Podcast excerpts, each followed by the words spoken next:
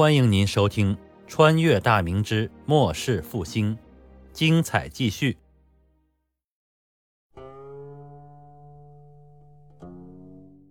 在温饱问题逐渐得到解决的同时，崇祯准备在大明各地开办学堂，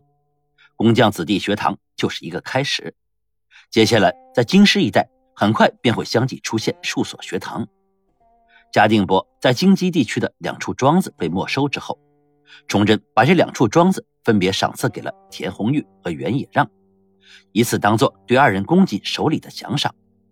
而这两人倒也确实知情识趣，在获赐庄子的第二天，两人均是携带重礼，联袂进宫拜谢圣恩。崇祯在与二人简短叙话之后，并没有收下礼物，而是建议他们在新的庄子中开办学堂。拿出相应的钱粮，雇请先生，让庄子中的适龄孩童免费上学，所有程序就按照工匠子弟学校的模式操办即可。田红玉和袁野让对崇祯提出的建议非常感兴趣，当场表示回去后立即照办，争取开春之时就办成此事，以此为天家的脸上增添光彩。这两人倒是并未食言，在出宫后的第二天。两人便各自打发了府上的管事，前来工匠子弟的学校参观，并将看到的一切记录下来，包括学堂的模式和器物，先生的月薪和餐食，每名就学孩童两顿免费饭食等等。在得知详情后，田红玉和袁野让也不辞辛劳，亲自吩咐顺义和良乡两地，在对庄子做出了大致的了解后，又从当地的县衙中找了工房司吏。勘察地形，选定地址，并拿出银钱交给府中的管事，交代下去。待查好良辰吉日后，就雇请工匠民壮开始建造学堂。等到学堂差不多建成时，再按照工匠子弟学校的标准，从本地聘请先生任教。学堂名称就以庄子命名即可。在得知田红玉和袁野让这番雷厉风行的行举后，崇祯也是对此大加赞赏，并特意赏赐两府玉如意各一对，白玉挂件各一双，以示让二人安心做事之意。这个消息很快便在后宫中传开，田妃和元妃闻听也是喜不自胜，在对各自父亲办事如此得体的同时，也对娘家人的前程更加放心了。而周后在得知娘家的庄子被丈夫如此处置后，心头已是大感不悦，对崇祯也是爱答不理的，说话也是捎着带着的。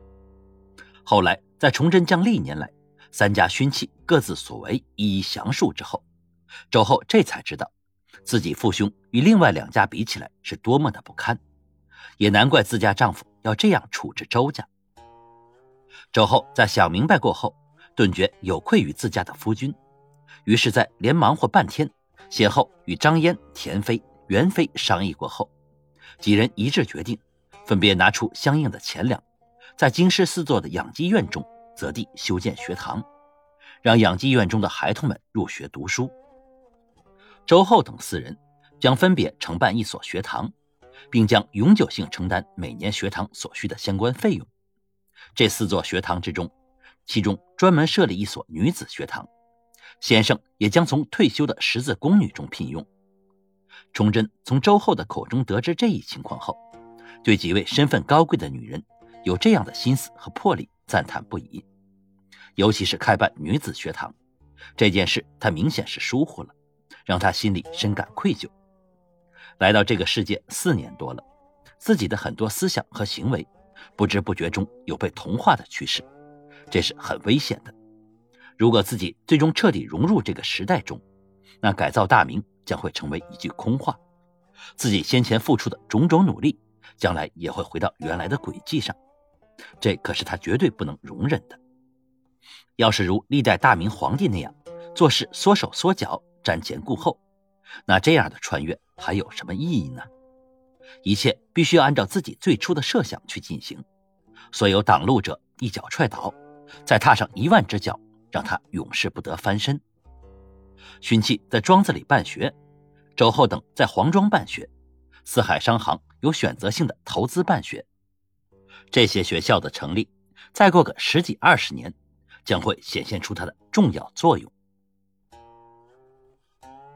您刚才听到的是长篇历史穿越小说《崇祯八年末世复兴》，感谢您的收听。喜欢的话，别忘了打赏、关注、评论，支持一下主播，谢谢大家。